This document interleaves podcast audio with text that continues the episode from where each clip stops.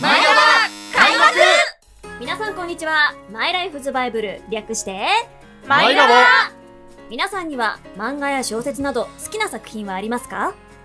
その中には大きな影響を受けた人生のバイブルのような作品があるかもしれません。このコーナーは今後あなたのバイブルになるかもしれないおすすめ作品をマイラバ劇団員がお芝居とトークで紹介していくコーナーです、えー本日第126回目の MC は私座長の馬淵理恵です。今日一緒にお話をするマイラバ劇団員はこちらの方々。はい、皆さんこんにちは、宇月春菜です。皆さんこんにちは。熊谷美穂です。皆さんこんにちは、むやゆうきです。以上のメンバーでお送りいたします、そして今リアルタイムでお聞きの方もアーカイブ放送をお聞きの方もぜひハッシュタグ、えーマイラバカタカナですね、をつけて感想などツイッターなどでつぶやいていただけると嬉しいです。お願いいたしおます。はい。ということで、まあ、このメンバーと素敵な作品を今日も紹介をしていくわけなんですけれどもその前に、はい。はい、マイラバから大切なお知らせがあります。もう終わっちゃうんですか？終わらない終わらないで私からのお願いです。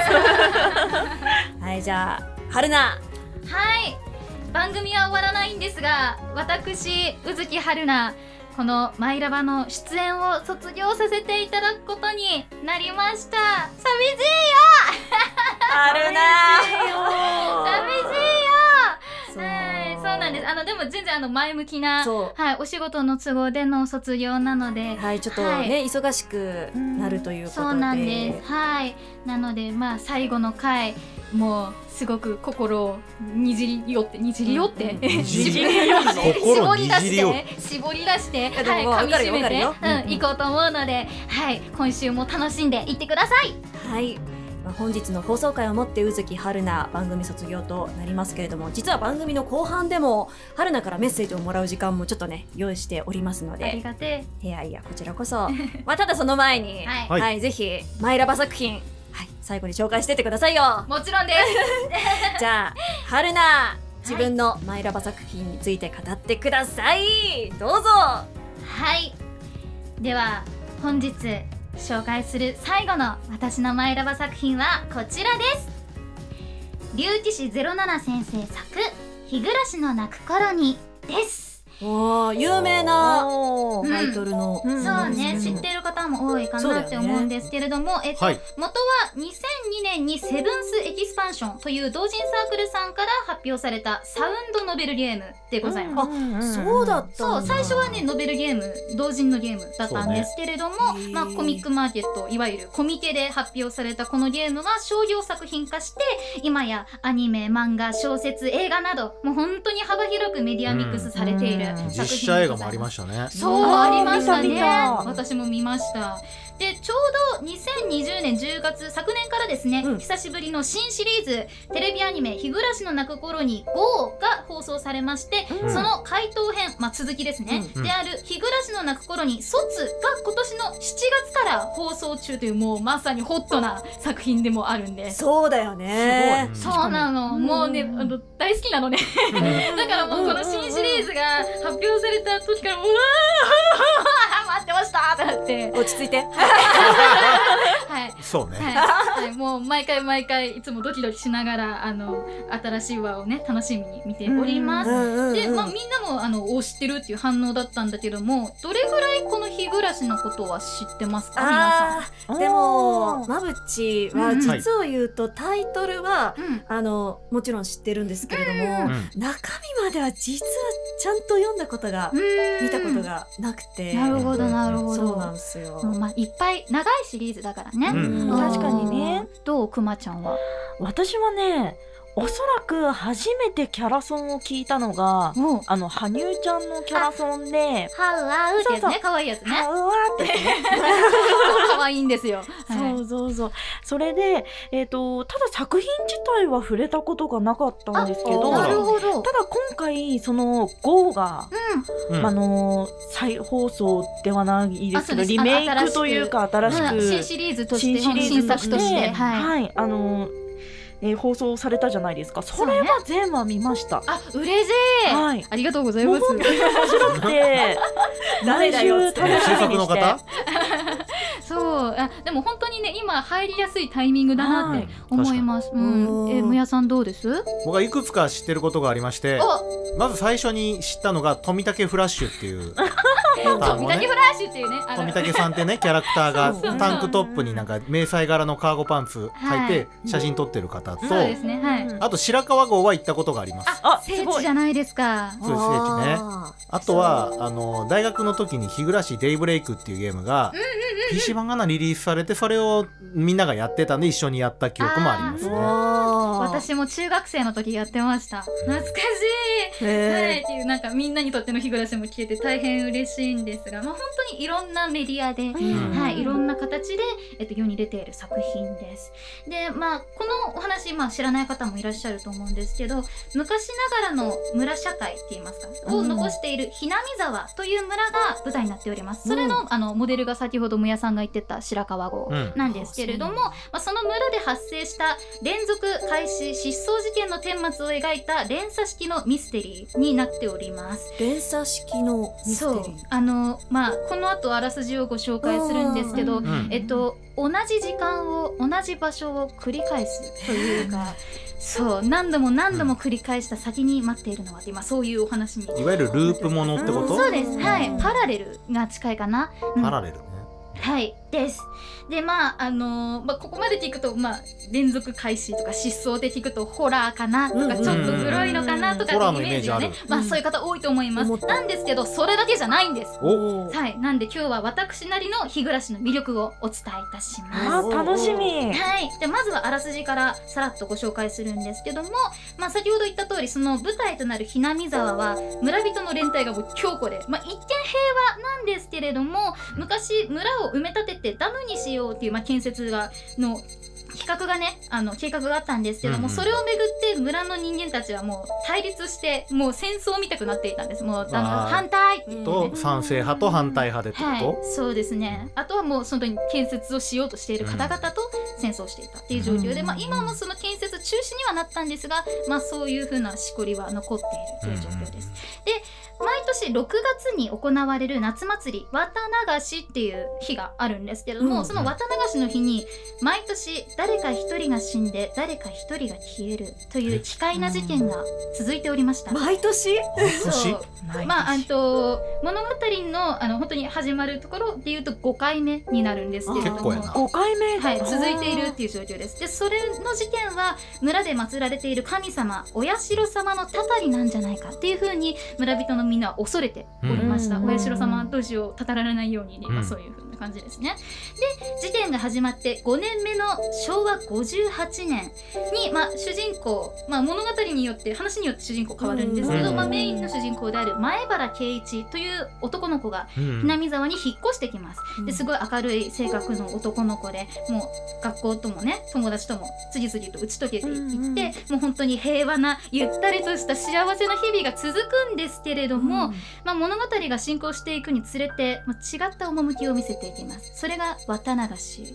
でこの綿流しの日を境に最初の事件から数えて5回目の事件が起こるで、うん。不気味な出来事が発生するようになるっていうお話なんですけれども。ななんでちょっと怖く読むの？なんか怖い。怖いよね。すごい怖い。ミステリーですからね。はい。で、まあ、第1作目が鬼隠し編っていうんですけど、まあ、うんそこで多くの謎を抱えたまま、まあ、ネタバレになっちゃうんですけど、うん。前原圭一君は死んでしまうんです。え？ちょっとせ盛大なネタバレをはい。食らいましたけど、はい、すいません。うん。死んでしまうんですけども、その後に続くえ？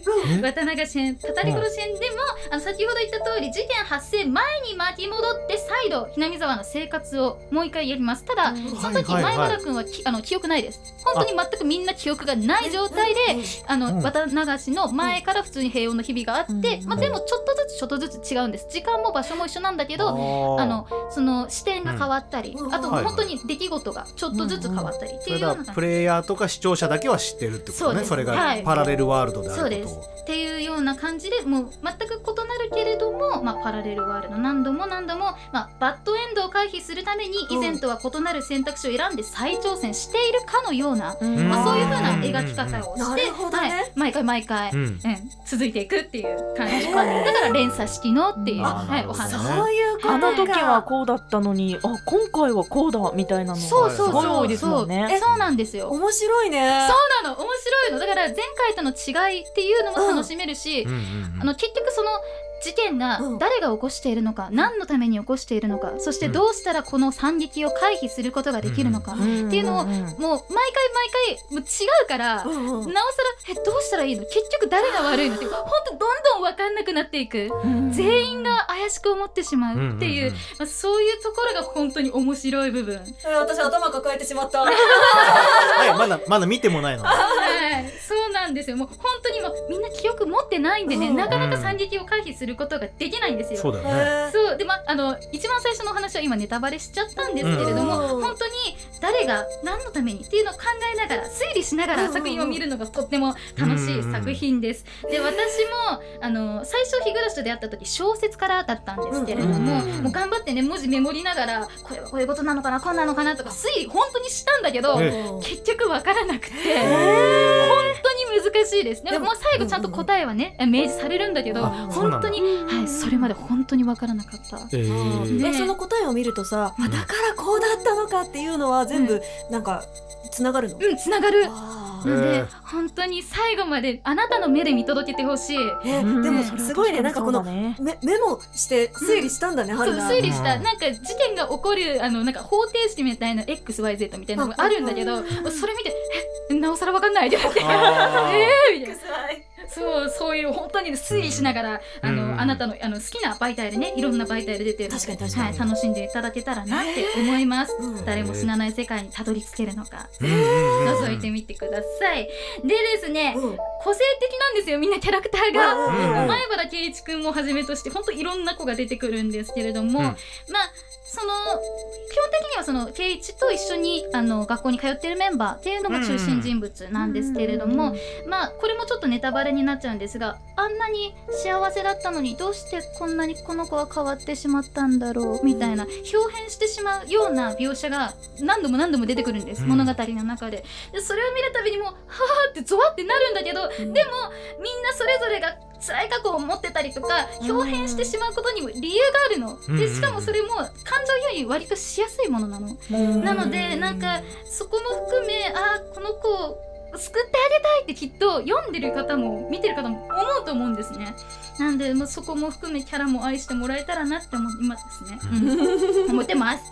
でまあちょっとあの二次元に興味を持つようなきっかけになった作品なんですね。この日暮らしが。そうなんだ。そう。そうなんですよ。もともとは怖いもの本当に大嫌いで。えー。えー、こんなに今なんかね。嘘だ。嘘じゃない すごいそこでネタをぶっ込んできた。で嘘だってね。嘘だ。有名な有名なセリフですよね。はい、でまああの先ほども言った通り日暮らしの小説版を手に取ってたまたま、でもうすごく面白くて読む手が止まらなくて、もう母にいい加減読むの読むのやめなさいってもう奪われるぐらい。そんなに？本当にそれぐらい大好きで。で、まあ、それからあなんか怖いだけじゃないんだこの作品はって思って、もうそれからなんかあんまりなんか怖いなとかやっぱ読むのやめようとかって思って作品をえ入り好みししないようになった。っていうのもあってうんでまあそれでいろんな作品を知ったからこそあ声優になりたいなって思うようになったんです。アニメとかを見るきっかけでもあったんでだから本当にこの「日暮らしの泣く頃に」っていう作品には感謝しています、うん、この作品に出会えなかったらきっとこのラジオにも出ていなかったって思うのでだから最後にこの作品を今日紹介しようって思っておりました。あそうだったんだ、うん。なんでこの作品持ってきたの？って、ちょっと聞こうかなって思ってたんだけど。そうそういう意図がなるほどございました。じゃあ春菜の本当原点でもある作品っていうそような。うそうだね。この作品に出会えたから、うん。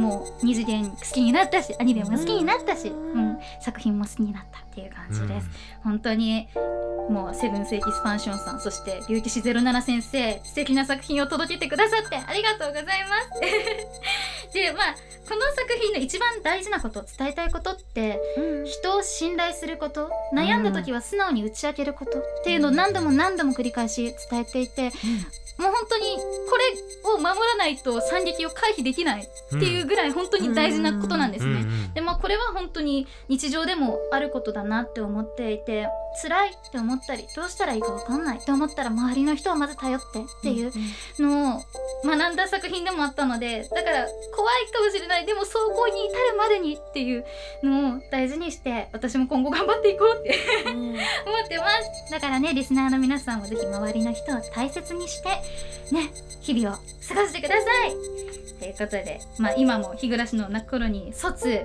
きっとあの放送中のタイミングだと思うので、うん。ぜひアニメもこの今からでも間に合いますので、うんうん他のメディアミックス作品でもね好きな媒体で楽しんでください。以上私の最後のマイラバ作品竜騎士07先生作「日暮らしの泣く頃に」でした。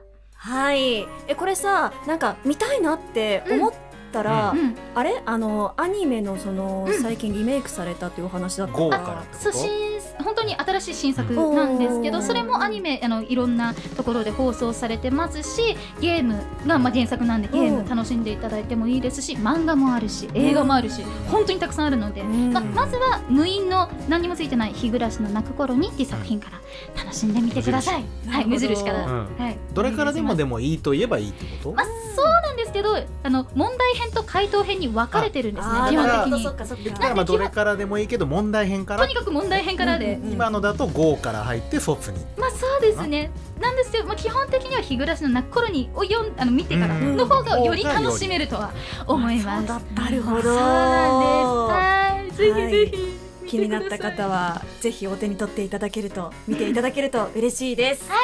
ということで、まあ、最初冒頭でもお伝えした通り今回をもって春菜が卒業ということになります。バイバイあーちょっとちょっと春春菜いやー春菜からさ、うん。こうどうどうよ。番組あを応援してくれてるさ、うん。あの最初から聞いてくださってるリスナーの方とかもいらっしゃったりとかうん。するし、うん何かメッセージとか。そうですね。今日で126回目の放送、もう126回。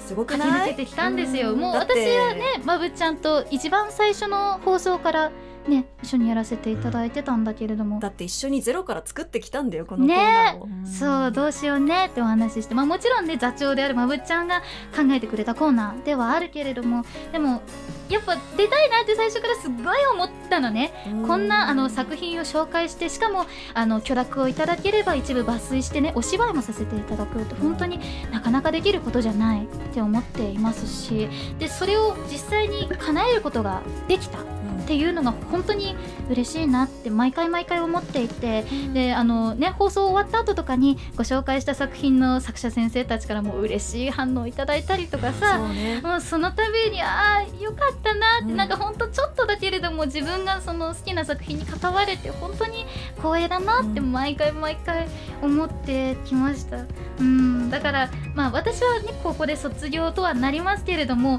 もう今後もこの「マイラバ」っていうコーナーを番組をね愛してほしいって思いますし今後ももっとたくさんあの広げていってほしい。えりこさんもねもちろんいらっしゃってさらに大きくなったと思うんだけれどももっとたくさんの人に知ってほしいこのコーナーを知ってほしいって思うしもっとたくさんの素敵な作品をみんなに伝えていってほしいなって思ってます。うんいや本当にここまで一緒に駆け抜けられたことがとってもとっても幸せです。みんなありがとう。こちらこそ。ありがとうございました。でもこのコーナーやりたいって言った時に、うん。春菜がうん。一緒にやりたいって言ってくれたのが私はすごく嬉しかったし、うん。でこの0から1を作るっていうのをすごく生みの苦しみというかね。すごく苦しかったけれどうも、ん。やっぱ支えられたなっていうところもあるしうん。だからなんだろうこれがお別れとかじゃなくってさね。今はちょっとタイミングというか、うん。があって一度別れることになっちゃうかもしれないけれども、うん。あごめんなんか泣きそう。えー、まぶちゃんだけどごめん。だけど、あのなんだろうごめん。あの戻ってきてもいいんだよ。はい、ということで、まあ、春菜はこれから、まあ、声優の活動は続けていくということなので応援のほど皆さんはぜひ宇崎春菜よろしくお願いしますお願いしますごめんちょっとくまちゃんこの後読んでもらっていいかな？はい、わかりました。では、今週のマイラバもここまで。ラジオを聞いてくれた感想はぜひツイッターなどでハッシュタグマイラバでつぶやいていただけたら嬉しいです。また、マイラバではお便りの募集もしております。宛先はマイライフズバイブルアットマーク gmail.com マイライフズバイブルアットマーク gmail.com です。マイライフは MYLIFES バイブルは BIBLE アットマーク gmail.com です。番組の感想や紹介してほしいあなたにとっての人生のバイブル。マイラバ作品もぜひ教えてくださいね。来週のマイラバは超スタジオヘッドラインの魔女の結婚をご紹介します。ぜひ来週の放送もお聞きください。それではまた来週お耳にかかりましょう。お相手は私馬淵理恵と宇月春菜と熊谷美穂と。上谷祐希でした。以上閉幕